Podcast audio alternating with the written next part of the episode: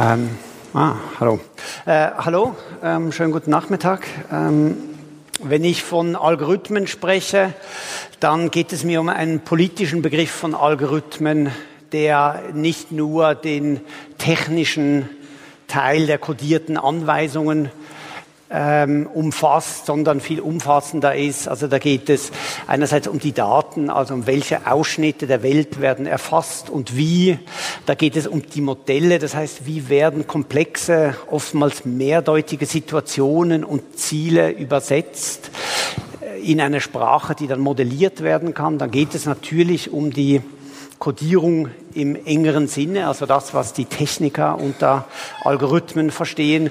Und dann geht es aber auch noch um Institutionen, um Programme und Praktiken, in die diese Systeme eingebettet sind.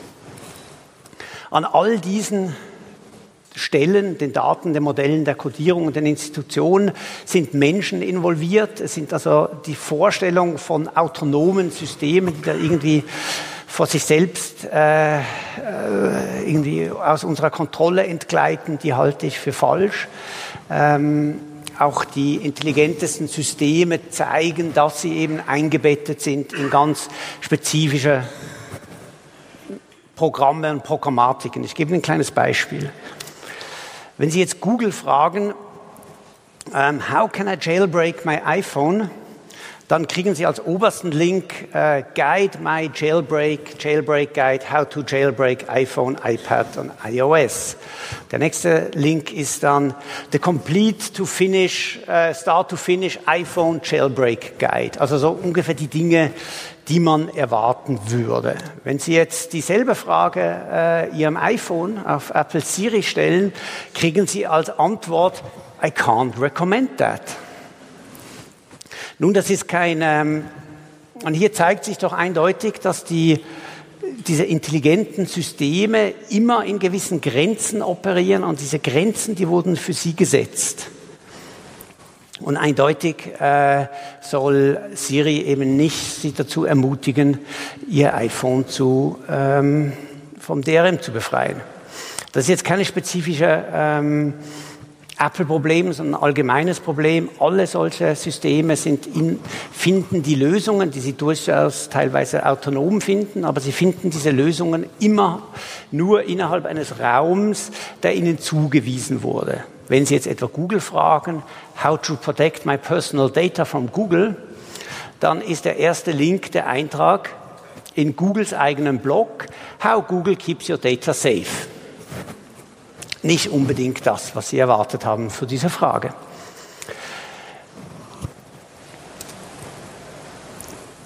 Die vorhin angesprochene Mehrdimensionalität von Algorithmen, also Daten, Modelle, Codierungen, Institutionen, ist insofern wichtig, weil sie vielfältige Handlungsmöglichkeiten eröffnet.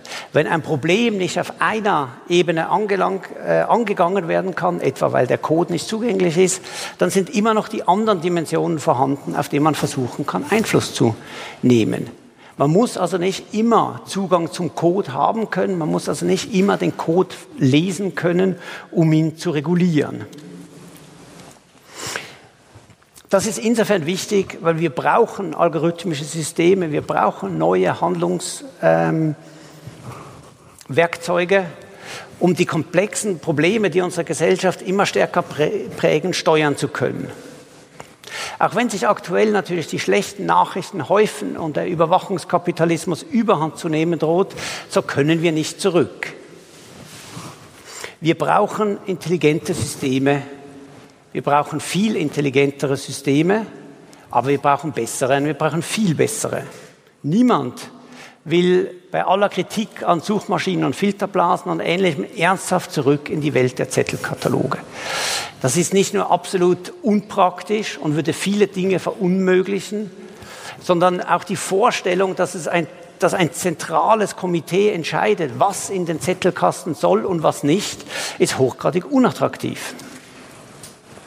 Ebenfalls klar ist, dass wenn wir weg wollen von umweltzerstörenden und demokratieschädigenden zentralisierten Infrastrukturen, ganz besonders im Energiebereich, dann brauchen wir intelligente Anlagen, die statt eines relativ primitiven Broadcast-Modells, das heißt ein Sender, eine große Energiestation, viele Empfänger, viele Endverbraucher, ein intelligenteres, komplexeres Many-to-Many Modell, in dem jeder ein Sender und jeder ein Empfänger von Energie sein kann, ermöglichen.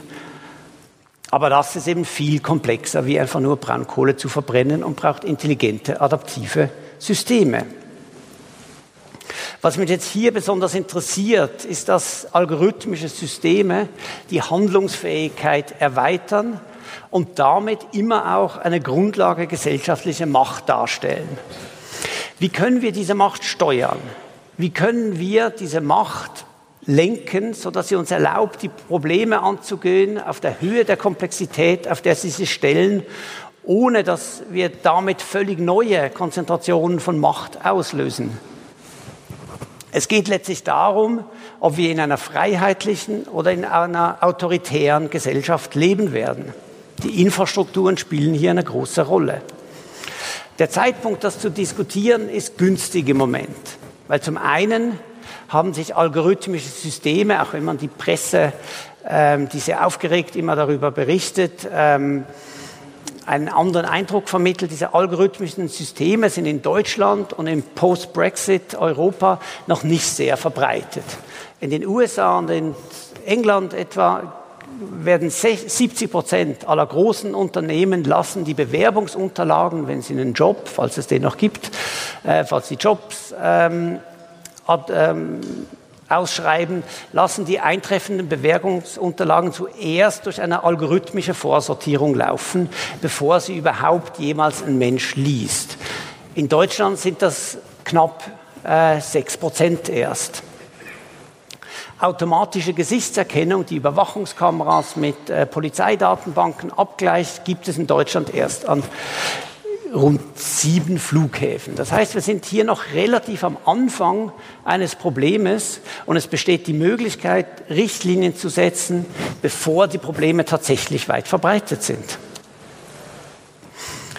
Dazu kommt, dass die neue EU-Datenschutzgrundverordnung gibt uns neue Mittel in der Hand, an die Hand in der Auseinandersetzung um diese Systeme. Artikel 12, 13 und 14 legen fest, dass, ich zitiere, bei automatischer Entscheidungsfindung aussagekräftige Informationen über die involvierte Logik sowie die Tragweite und, und die angestrebten Auswirkungen einer derartigen Verbreitung für die Betroffenen Personen erklärt werden müssen. Der zentrale Begriff ist hier aussagekräftig. Wobei, was er genau bedeutet, werden die, Gesicht, die, Gerichte festlegen müssen. Aber die Ausrede, ah, das ist zu komplex, das können wir nicht erklären, das ist proprietär, zumindest nach der Idee dieses Gesetzes, gilt da nicht mehr. Wir werden das sehen, wenn es in einem Jahr dann EU-weit in Kraft tritt, ob es hier eine Möglichkeit gibt, über diese Auskunftspflicht neue Transparenz zu schaffen. Und die ist notwendig, weil wir diese Gedanken, äh, weil wir diese ähm, Algorithmen, diese, diese Systeme einhegen müssen und auf positive Ziele ausrichten. Wenn wir uns überlegen, wie wir das machen wollen oder können, haben wir das Problem, dass das Feld, über das wir sprechen, extrem weit ist. Um das so ein bisschen zu strukturieren und einzugrenzen, schlage ich vor, es sind drei Klassen zu unterteilen. Sie werfen jeweils unterschiedlich schwierige Probleme auf. Fangen wir mit dem relativ einfachen Problem an, mit Maschinen, die Maschinen steuern. Hier geht es um komplexe Infrastrukturen, deren Handeln für die Nutzer und Nutzerinnen relativ klar sichtbar ist. Nehmen wir etwa das vorhin schon angesprochene intelligente Energienetz, das sowohl, für die, sowohl die Einspeisung wie auch die Entnahme von Strom dynamisch regelt. Für den Nutzer ist die Komplexität, die im Hintergrund abläuft, relativ egal, denn er kann, denn er kann problemlos sehen, ob Strom da ist, wenn er den Schalter an, anmacht, äh, wie viel er bezahlt und ob der Strom, den er selber produziert, abgenommen wurde. Auch politisch bewegen wir uns hier in relativ konventionellem Bereich, denn es geht nur darum, die Eckwerte eines solchen Systems ähm, festzulegen, etwa in Bezug auf die Preise oder den Datenschutz. Und wie das System sich dann selber regelt, können wir getrost sozusagen dem System äh, selbst überlassen. Wir sind hier also noch in einem relativ klaren ähm, politischen Problem. Aber wenn wir uns sehen, äh, viele von Ihnen nehme ich an, werden die, Kon die Kontroversen um den Smart Meter verfolgt zu haben, dann sieht man, dass auch so ein vermeintlich klares Problemfeld in der Praxis extrem schwierig ist, weil der Einfluss des Lobbyings auf die politischen Entscheidungen so groß geworden ist und die meisten Politiker sich mit der Te Politik der Technologie überhaupt nicht auskennen. Aber dass es eine Kontroverse gibt, dass es möglich ist, diesen Smart Meter mal aufzuschrauben und zu merken, dass er gar nicht so smart ist, das ist noch ein, ein gutes Zeichen. Das zeigt noch, dass wir in einem verständlichen Problemfeld sind.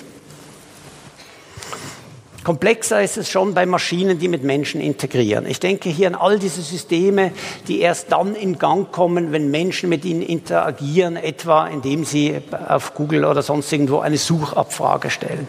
Hier haben wir das Problem, dass es oftmals unklar ist, wie diese Systeme agieren und wie wir ihren Output bemessen sollen. Im Unterschied zu Systemen wie den eben erwähnten Smart Grids ist die Nutzerposition schwächer, weil er oder sie überhaupt keine klaren Kriterien verfügt, die die Handlungen des Systems zu beurteilen und es ist oft auch objektiv gesehen gar nicht möglich zu sagen, was jetzt hier die ideale äh, Handlung ist und ob ein System gut funktioniert. Umso wichtiger wäre es, verschiedene Systeme vergleichen zu können. Es ist absolut unmöglich zu sagen, was die bestmögliche Suchabfrage ist. Das können wir nicht wissen. Wir kennen den Problem, äh, den Problem Space sozusagen nicht. Und wir haben wir können nicht sagen, ob eine, eine Suche jetzt wirklich unsere Frage beantwortet oder nicht. Aber es ist relativ einfach zu sagen, ob Suchmaschine A besser ist als Suchmaschine B. Das heißt, wenn wir eine Blackbox nicht öffnen können, so müssen wir denn wenigstens in der Lage sein, verschiedene Blackboxes miteinander zu vergleichen. Das genau ist aber das Problem bei Maschinen, die, mit denen wir schon gar nicht mehr interagieren, sondern die die Welt für uns produzieren. Das sind eben Systeme, die nicht auf unsere Interaktion warten, nicht auf, mit uns sozusagen direkt interagieren, sondern im, im Hintergrund einfach kontinuierlich ablaufen und die Welt hervorbringen, so wie wir sie dann vorfinden und in der wir uns dann orientieren müssen. Hier gibt es keine Vergleichsmöglichkeiten.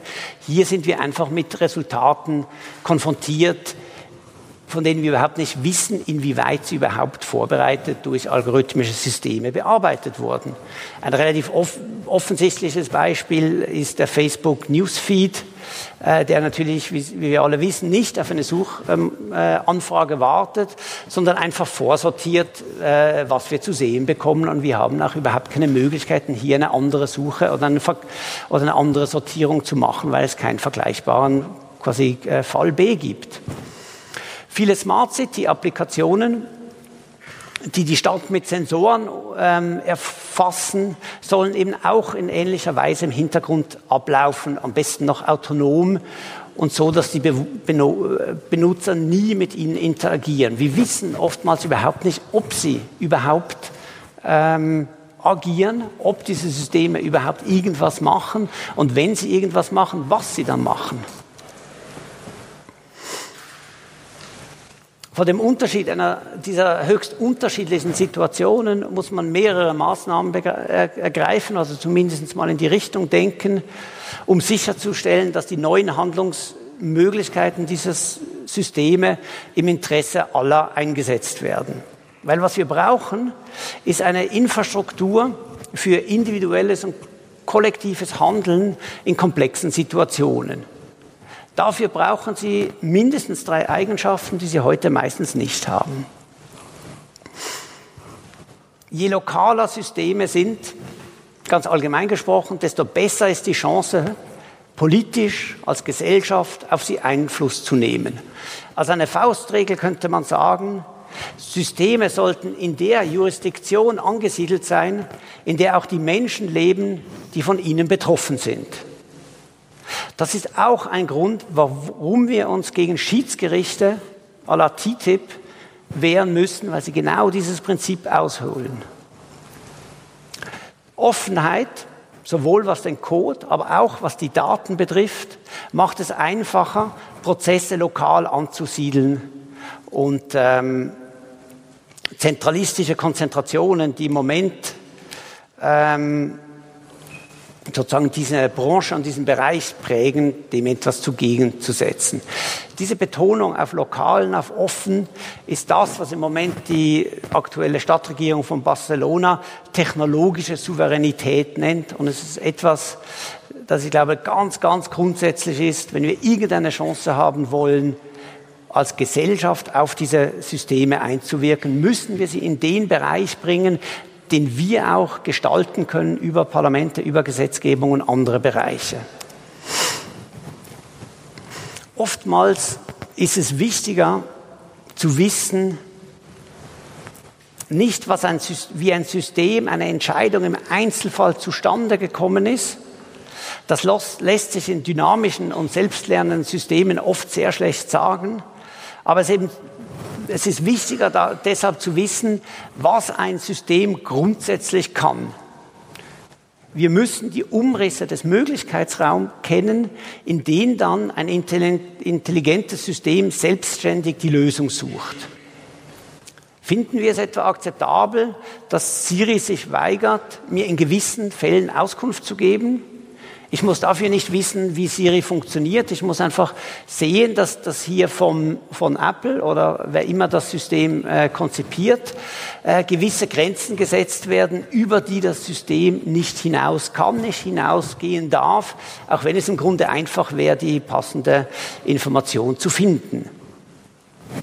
Hier kann uns die neue europäische Datenschutzgrundverordnung falls sie die Gerichte stark auslegen und falls es wirklich diese Auskunftspflicht ähm, praktisch relevant wird, von großem Nutzen sein, um eben den Möglichkeitsraum dieser Systeme besser kennenzulernen.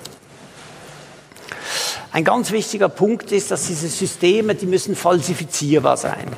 Das heißt, es muss möglich sein zu sehen, dass diese intelligenten Systeme, objektiv wie sie anscheinend sind, falsch entschieden haben und entsprechende Korrekturen einzufordern. Sonst besteht die Gefahr, dass falsche Annahmen sich verfestigen.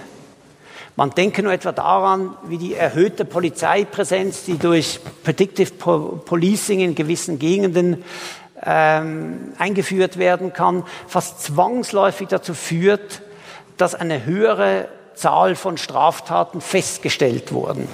Das heißt nicht, dass die, die ähm, mehr Straftaten begangen werden können, aber dass natürlich mehr Polizeipräsenz, mehr Straftaten ähm, feststellen kann und damit zu einer Selbstvalidierung eines Systems führt. Oder ein anderer Grund, warum Systeme falsifizierbar sein müssen, ist, dass die Gefahr besteht, dass die Diskriminierung Einzelner durch solche Systeme zunimmt. Es reicht aber nicht, ähm, einfach nur feststellen zu können, dass ein System falsch liegt, sondern man muss, es müssen auch Mittel bereitgestellt werden, etwa im Bereich ähm, durch Schadenersatz gegen Diskriminierung und falsche Systeme vorzugehen. Sonst bleiben die Kosten immer nur auf der Seite der Betroffenen, aber nie sozusagen auf der Seite der Täter hängen. Das ist jetzt aber zunächst einmal Dinge, die wir, die wir wollen von, von algorithmischen Systemen, die wir, die wir haben. Aber eigentlich ist das viel größere Problem, dass ähm, es notwendig ist, dass wir diese Ziele, ähm, also dass wir diese Handlungspotenziale, die in diesen Systemen drinstecken, auf andere Ziele ausgerichtet werden. Die meisten Systeme heute sind geprägt durch ganz klassisches neoliberales Denken. Das heißt, sie betonen die Unterschiede zwischen den Menschen, sie setzen auf Vergleichbarkeit und Konkurrenz, indem sie Rankings erstellen, bei denen es immer besser ist, möglichst weit oben zu stehen und sich relativ zu anderen zu verbessern. Wir brauchen aber dagegen viel mehr Systeme, die das Gemeinsame zwischen den Menschen hervorheben, die uns erlauben, als Gruppe zu handeln und nicht mehr einfach nur als Einzelne, deren Einzeltaten dann hinter ihrem Rücken irgendwie aggregiert werden. Anstatt endlos die individuelle Gesundheit zu optimieren durch irgendwelche Fitness-Trackers und ähnliches, sollten uns intelligente Systeme helfen, kollektive Probleme wie Luftverschmutzung oder Feinstaub zu erkennen oder neue Plätze zu schaffen, an denen wir zusammenkommen können. Beispielsweise denken Sie an die vielen unbenutzten ähm, Räume, beispielsweise der öffentlichen Verwaltung, wo ganze Gebäude, ganze Straßenzüge äh, nach 18 Uhr einfach leer stehen. Oder wir können, wir können uns Systeme überlegen, die ähm, Participatory Budgeting, also ein, ein öffentliches Verhandeln von Budgetposten erlauben. Das ist nun keine Idee, die genuin neu ist, aber intelligente können, Systeme können uns helfen, wesentlich die Hürden zu senken, um an solchen Systemen teilzunehmen und damit den Kreis derer, die gemeinsam handeln können, zu erweitern. Der vielleicht utopischste Projekt, bei dem uns intelligente Systeme helfen können, wäre ein anderes Verhältnis zur Natur zu entwickeln. Also auf etwas, das nicht mehr einfach nur da draußen ist, sondern etwas, mit dem wir auf vielfältige, komplexe Weise verbunden sind. Lassen Sie mich mit einem konkreten Beispiel aufhören. Was Sie hier sehen, ist die Spur eines Haies von der, über ein Jahr von der Westküste Floridas in die Mitte des Atlantiks über mehr als 8000 Kilometer. Dieses Tracking wird möglich, weil das Tier mit einem Sensor ausgestattet wurde. Diese erlaubt aber nicht nur Positionsdaten zu erheben, sondern auch alle anderen, eine Reihe von anderen Körperdaten, eine Art Fitbit für Haie. Und das alleine bewirkt schon viel. Das Hai, das Tier, der Hai, ist nicht mehr ein anonymes äh, Gattungswesen, sondern es, trink, es tritt uns als ein Individuum gegenüber. Stellen Sie sich vor, dass all diese Daten mit automatisierter Textgenerierungssoftware verbunden wird. Da kann uns der Hai in Echtzeit erzählen, wie es ihm geht. Komplexe Formen des Zusammenlebens werden dann denkbar. Wir wissen, wann der Hai da ist und wann er nicht da ist. Das ist natürlich kein rein technisches Problem und technische Systeme, Haie zu tracken, wird nicht ausreichen, aber sie sind notwendig, um komplexere Formen der Weltsicht und des Handelns in der Welt überhaupt denkbar zu machen. Ha, da fehlt ein E.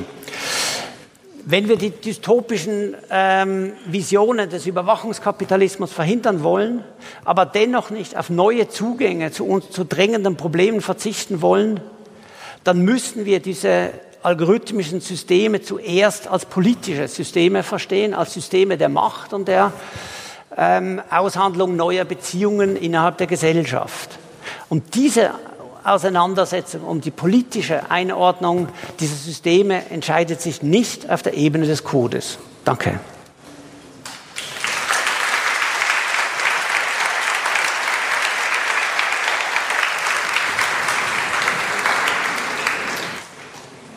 Vielen Dank, Felix Stadler. Wir haben noch Zeit für ungefähr fünf Minuten für zwei Fragen, zwei, drei Fragen. Ich sehe auch schon die erste Hand. Sehr schön.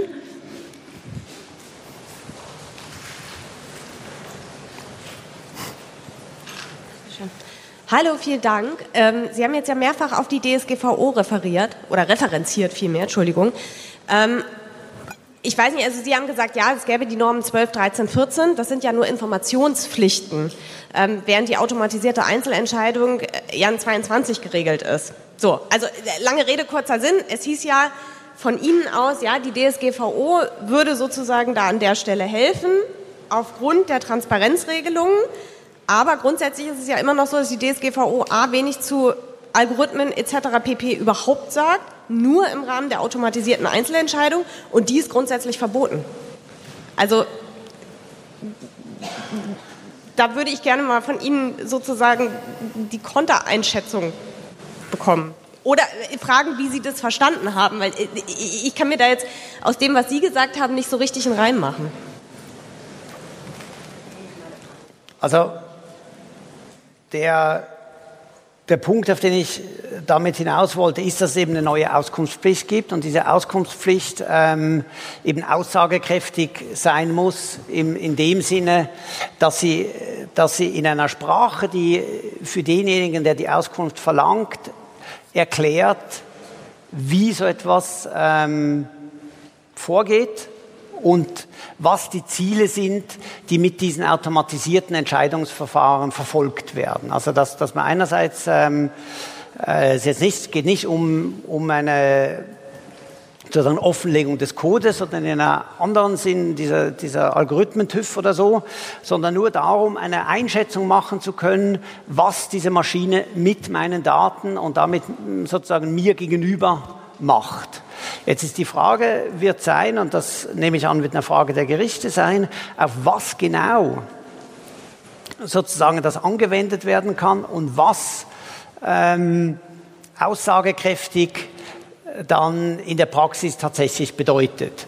Aber das müssen wir schauen, das werden die ersten ähm, sozusagen Musterprozesse zeigen. Aber ich glaube, hier wird zumindest eine, eine neue Art von, Aus, von, von Auskunftspflicht geschaffen, die jetzt nicht nur einfach heißt, hier, hier sind die ähm, 200 Seiten Daten, die die Firma hat und die, die sie dann eventuell ausgedruckt einem zur Verfügung stellen, wie das Facebook ja immer mal wieder gemacht hat. Okay, es gibt noch eine Frage hier. Ich komme. Ich halte das Mikro. Claudia Simon, Piratenpartei, hallo. Ähm, die, äh, diese, dieses Spannungsfeld zwischen Individual Data, die Sie vorhin angesprochen haben, diese individuellen Daten, die in ein Ranking gehen, und Community Data, was im Rahmen von Big Data eben die hilfreichen und nützlichen Daten sein können. Haben Sie da ein Gefühl oder eine Einschätzung, wie weit da jetzt ein Diskurs schon beginnt, ob das Verständnis da schon wächst oder ob da jetzt gerade in Deutschland, in Österreich vielleicht das noch auf einem ähm, eher sowohl Gesellschaft als auch Politik eher am Nullpunkt sitzt?